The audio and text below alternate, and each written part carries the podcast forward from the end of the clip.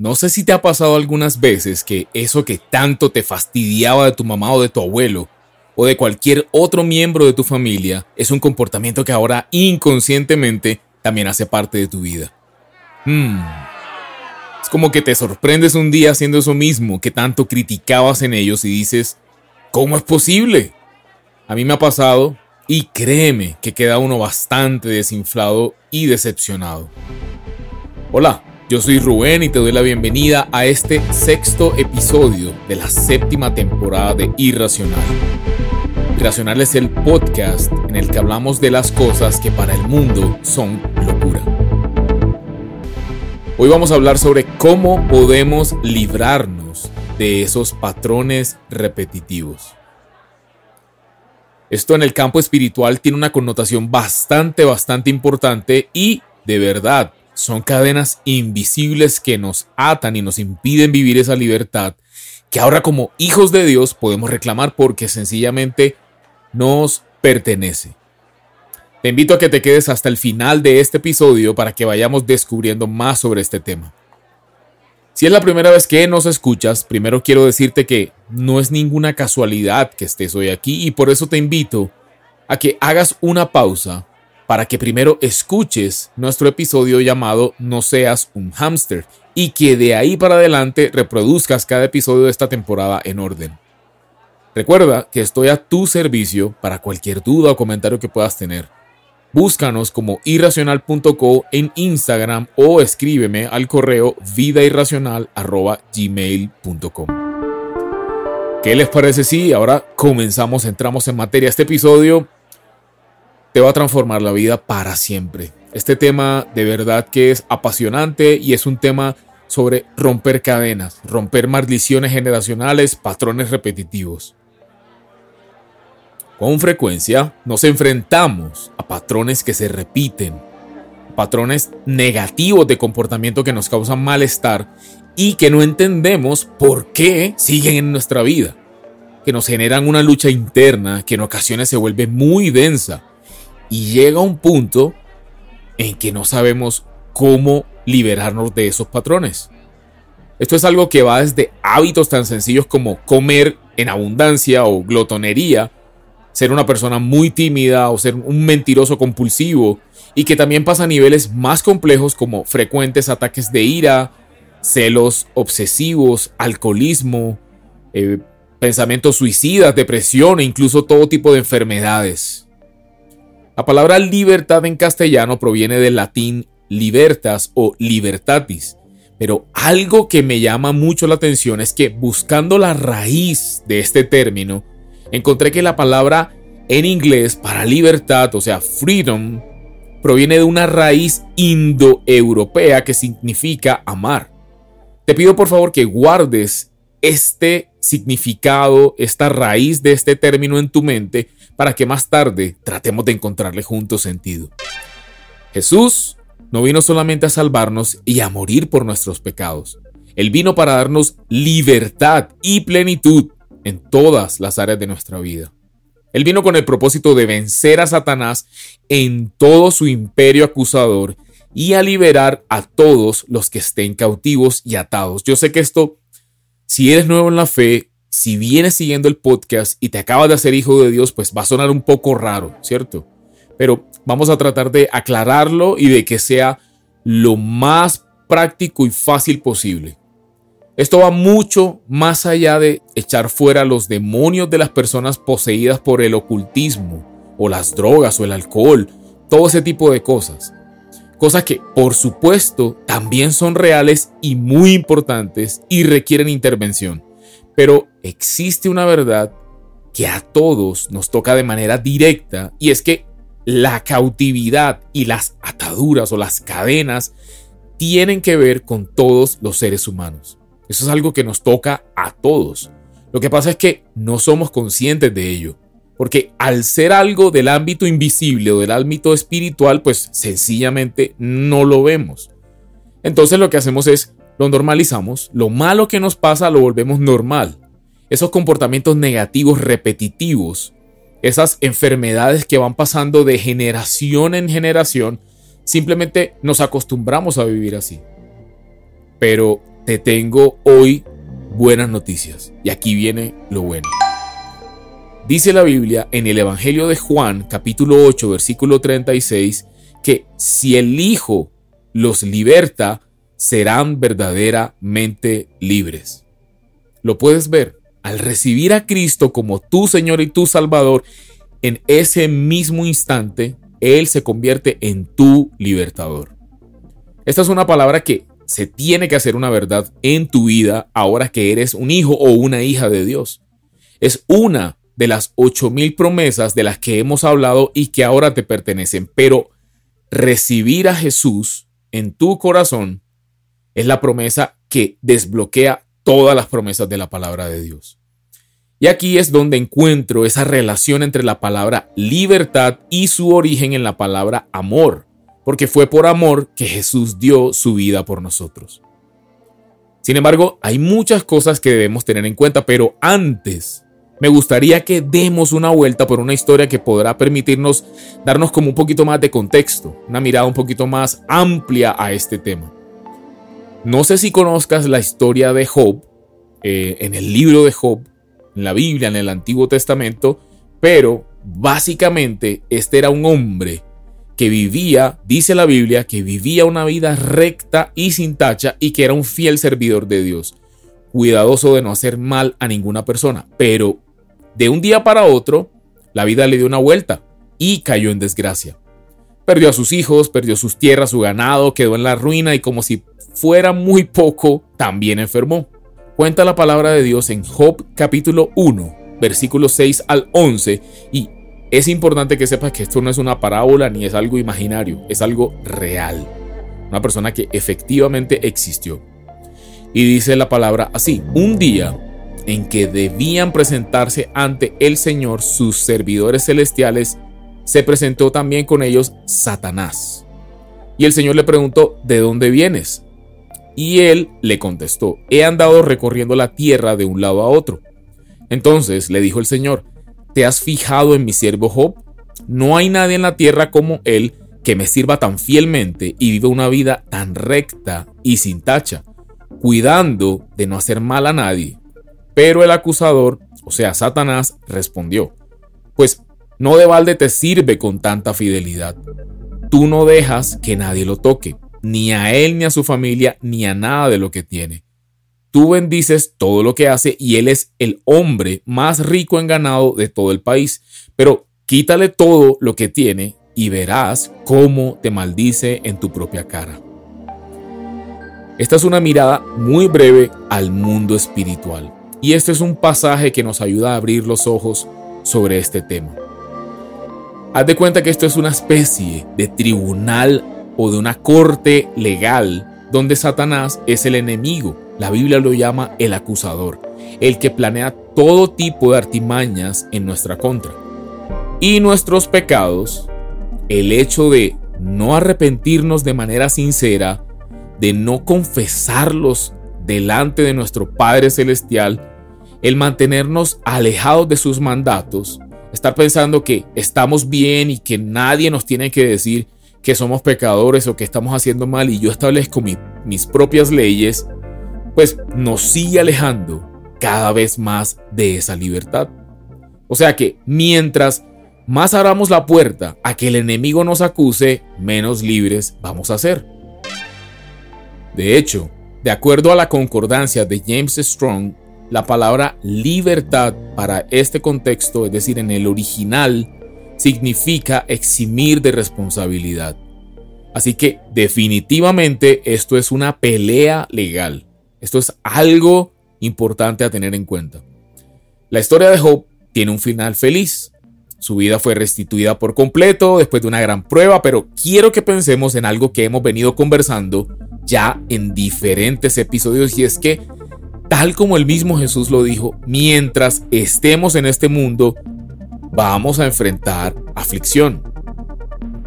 Satanás tiene un enorme poder porque esta tierra es gobernada por las tinieblas. Así que mientras no le entreguemos a Jesús todas esas áreas oscuras de nuestra vida para que Él pueda trabajarlas y mientras no nos reconozcamos pecadores delante de Él, sencillamente le estamos dando poder al enemigo para que nos siga atacando con sus acusaciones a cosas que, escúchame bien, cosas que durante generaciones han golpeado esa vida plena que solo en manos de Dios podemos tener. Recordemos que lo malo nunca viene de Dios y que es muy importante que comencemos a tomar en nuestras manos la autoridad que Jesús nos da, porque de eso se trata. Jesús nos entrega autoridad, pero es momento de ejercer autoridad sobre nuestra vida. Es momento de romper en el ámbito espiritual, que es el ámbito verdaderamente importante de la vida. Todo lo físico va a pasar, dice la Biblia. Lo espiritual es lo que permanece. Bueno, y tú podrás decir, bueno, Rubén, ¿y cómo así que hay acusaciones que durante generaciones pues, nos han hecho daño? Y bueno, yo te digo, sí. Hay un misterio bíblico que de hecho hace muy pocos días en oración el Espíritu Santo me permitió conocer y que hoy quiero compartir contigo, porque es clave, es clave en todo este tema de la libertad y tiene que ver con el linaje, con esa cadena hereditaria, con ese árbol genealógico que traemos a cuestas, es decir, con nuestros antepasados. De ahí es de donde vienen muchos de los comportamientos negativos, patrones autodestructivos que heredamos y que sencillamente se siguen repitiendo y repitiendo de generación en generación. Recordemos que todo esto es algo completamente espiritual y hago una aclaración. La obra redentora en la cruz de Jesús, por supuesto, fue completa estamos conversando tú y yo es de ser conscientes y de reclamar lo que por ley nos pertenece. Es importante ahora como hijos de Dios que seamos conscientes de los pecados que han existido en nuestras familias, cosa que ni siquiera tenemos forma de conocer porque estamos hablando de generaciones atrás. Hay unas cosas que sí conocemos, pero preferimos no hablar de ellas y que al final nos condenan y nos atan porque el acusador siempre, siempre está rondando para señalarnos, para acusarnos y para tomar control sobre algún área de nuestra vida. Parafraseando un poco las escrituras, te digo que todo lo que hagamos, ya sea positivo o negativo, impacta, según la Biblia, hasta mil generaciones hacia adelante. Imagínate eso. Y como te decía al principio, esto aplica para todos nosotros, todos los seres humanos. Entonces, pensemos. Todo lo que hizo tu bisabuelo, al que a lo mejor ni conociste, impacta de alguna forma directamente tu vida. Igual, todo lo que tú hagas va a impactar hacia adelante e incluso hacia los lados, tu entorno completo, porque si tomas posesión de este conocimiento y reclamas autoridad, pues vas a romper cadenas generacionales en Cristo Jesús. Bueno, y entonces, ¿qué es lo práctico que debemos hacer para romper? Y bueno, aquí va. Lo primero es orar, sin duda. Ya una vez escuchaste hablar de este tema o de, tal vez ya lo habías escuchado antes o lo habías leído en algún libro o lo tenías en tu corazón porque muchas veces nos pasa así, tenemos cosas en el corazón pero como que no tienen claridad. Lo primero que hay que hacer es orar con esta conciencia. Si se quiere romper un patrón, como se llame, una maldición generacional de enfermedad o de comportamientos, una maldición en general. Hay que orar y pedir revelación para ir a la verdadera y genuina raíz de los problemas. El Espíritu Santo que está en ti te va a ir mostrando, si puedes creer, te va a ir mostrando lo que está oculto y la idea va a ser entregarle estos pecados generacionales a Dios como si fuesen tuyos, como si fuesen propios. La idea es confesar esos pecados, que el Espíritu Santo te ponga en el corazón a personarnos de ellos como si nosotros mismos los hubiésemos cometido. Yo te puedo contar que mi experiencia personal con esto ha sido completamente revolucionaria para mi vida. En oración, el Espíritu Santo me ha revelado cosas que pertenecen a esos antepasados y que yo nunca, nunca hubiese considerado. Simplemente porque no tenía este conocimiento y porque pues nadie humanamente puede conocer lo que pasó, lo que sucedió hace tres o cuatro generaciones. lo que hice fue que a medida que me iban siendo revelados, pues comencé a escribirlos, comencé a listar esas cosas que me iba, que me iba entregando, a traerlos de nuevo en oración uno por uno y a pedir perdón por ellos. Y claro está, por los pecados propios.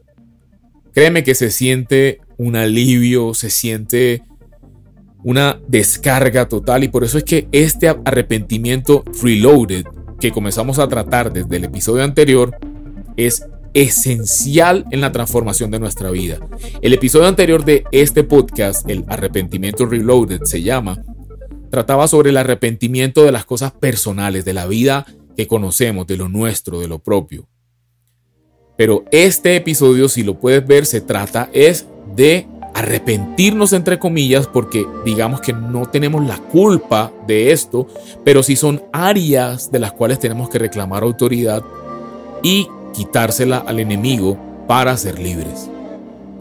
Otra cosa que me ayuda mucho a lavarme cada día y a traer estas pequeñas cosas o esos pequeños pecados, pequeños entre comillas, a los pies de Cristo, es orar el Salmo 51. Te recomiendo mucho que uses busques el Salmo 51 en tu aplicación de la Biblia.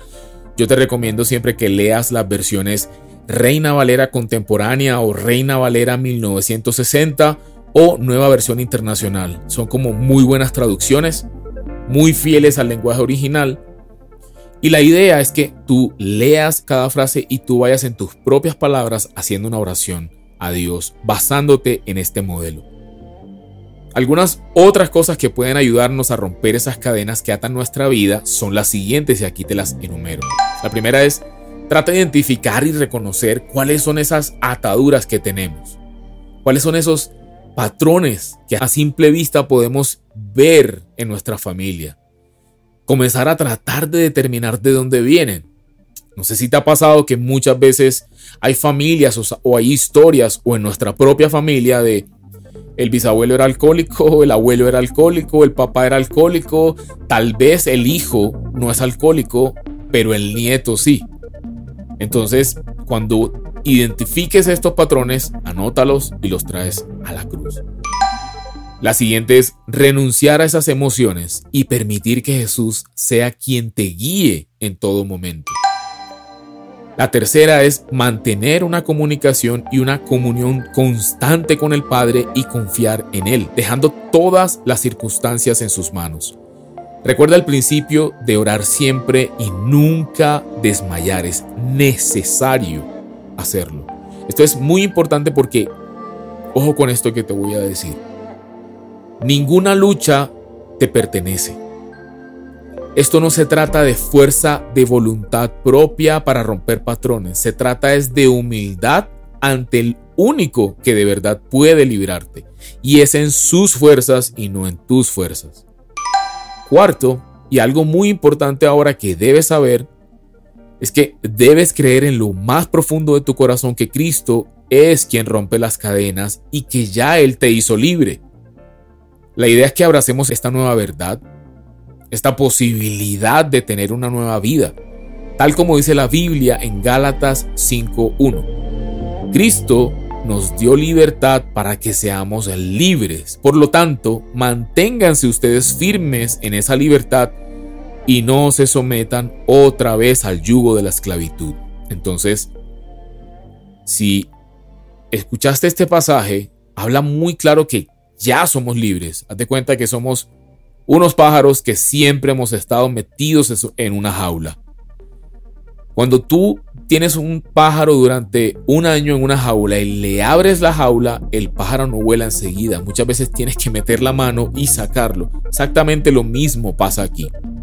Y de eso habla este versículo de Gálatas 5.1. Manténganse ustedes firmes en esa libertad y no se devuelvan al yugo de la esclavitud, a eso que te tenía con miedo, con pesadillas o a esas adicciones. Mantente firme en la libertad. Para finalizar y para terminar, te dejo este pasaje. La invitación siempre que hemos hablado en este podcast, cuando leemos la palabra de Dios, es que la leas tú también, anote los versículos, pero sobre todo medita en cada palabra, en cada frase.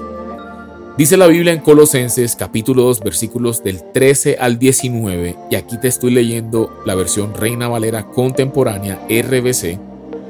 Antes, ustedes estaban muertos en sus pecados, aún no habían despojado de su naturaleza pecaminosa, pero ahora Dios les ha dado vida juntamente con Él y les ha perdonado todos sus pecados. Ha anulado el acta de los decretos que había contra nosotros y que nos era adversa. La quitó de en medio y la clavó en la cruz. Desarmó además a los poderes y las potestades y los exhibió públicamente al triunfar sobre ellos en la cruz. No permitan pues que nadie los juzgue por lo que comen o beben o en relación con los días de fiesta, la luna nueva o los días de reposo todo esto no es más que una sombra de lo que está por venir, pero lo real y verdadero es Cristo. No permitan que los condenen esos que se ufanan de humildad, pero rinden culto a los ángeles. Los tales se meten en cosas que no han visto y están envanecidos por su racionamiento humano. No están unidos a la cabeza, quien es quien nutre y une todo el cuerpo mediante las coyunturas y ligamentos y lo hace crecer con el crecimiento que da Dios. Increíble. Importante que anotes en tu cabeza y en tu corazón que Jesús, si ya lo recibiste en tu corazón, anuló el acta de los decretos que había contra ti y contra mí. Eso que usaba el acusador ante el trono de Dios para acusarte y tener poder sobre un área en tu vida. Por eso nuevamente te recalco, arrepiéntete. Arrepiéntete de las cosas que están mal. Y esto no te lo digo, no, que no suene en tu cabeza como una repetición religiosa. La idea es que tengas éxito en lo que estás emprendiendo, en lo que estás haciendo, en tu empleo, en tu relación, en lo que vas a emprender, en el negocio que vas a montar, en lo que sea que estés haciendo, que tengas éxito en todo. De eso se trata la libertad. Porque Jesús dijo, yo he venido, es decir, Él bajó a la tierra para que tengan vida y vida en abundancia. Y también dijo, yo soy el camino, la verdad y la vida. Es decir, que la verdad no es una cosa, no es una teoría, la verdad es una persona y se llama Cristo. Y también dijo, y conocerán la verdad y esta verdad los hará completamente libres. Por fe por obediencia, por la gran gracia y misericordia de Dios, las cadenas del pecado se rompen y eres libre. La Biblia contiene el poder que necesitas para terminar con el pecado, el poder que necesitas para no hacer las cosas que no quieres hacer. La obediencia a Dios te hará libre. La obediencia a la verdad, a Jesús, te hará libre. No le debes nada al diablo. Jesús ya te compró, ya pagó el precio en la cruz del Calvario para que nosotros podamos vivir las maravillas de su reino aquí y ahora. Dios nos quiere alineados con Él. Te mando un abrazo bien afectuoso. Te agradezco por haber llegado a este punto, pero agradecete tú mismo y dale gracias a Dios por, por haber escuchado este mensaje tan atentamente, que de seguro, estoy seguro, transforma tu vida para siempre, para siempre. Nos escuchamos el próximo miércoles, Dios mediante. Chao. Hey, únete a nosotros y revoluciona tu vida. Apasionate por la verdad. Te esperamos en un próximo episodio. Comparte este contenido y búscanos en redes sociales como irracional.co. Muévete contra la corriente. Irracional Podcast es producido por Grupo Fine en la ciudad de Medellín.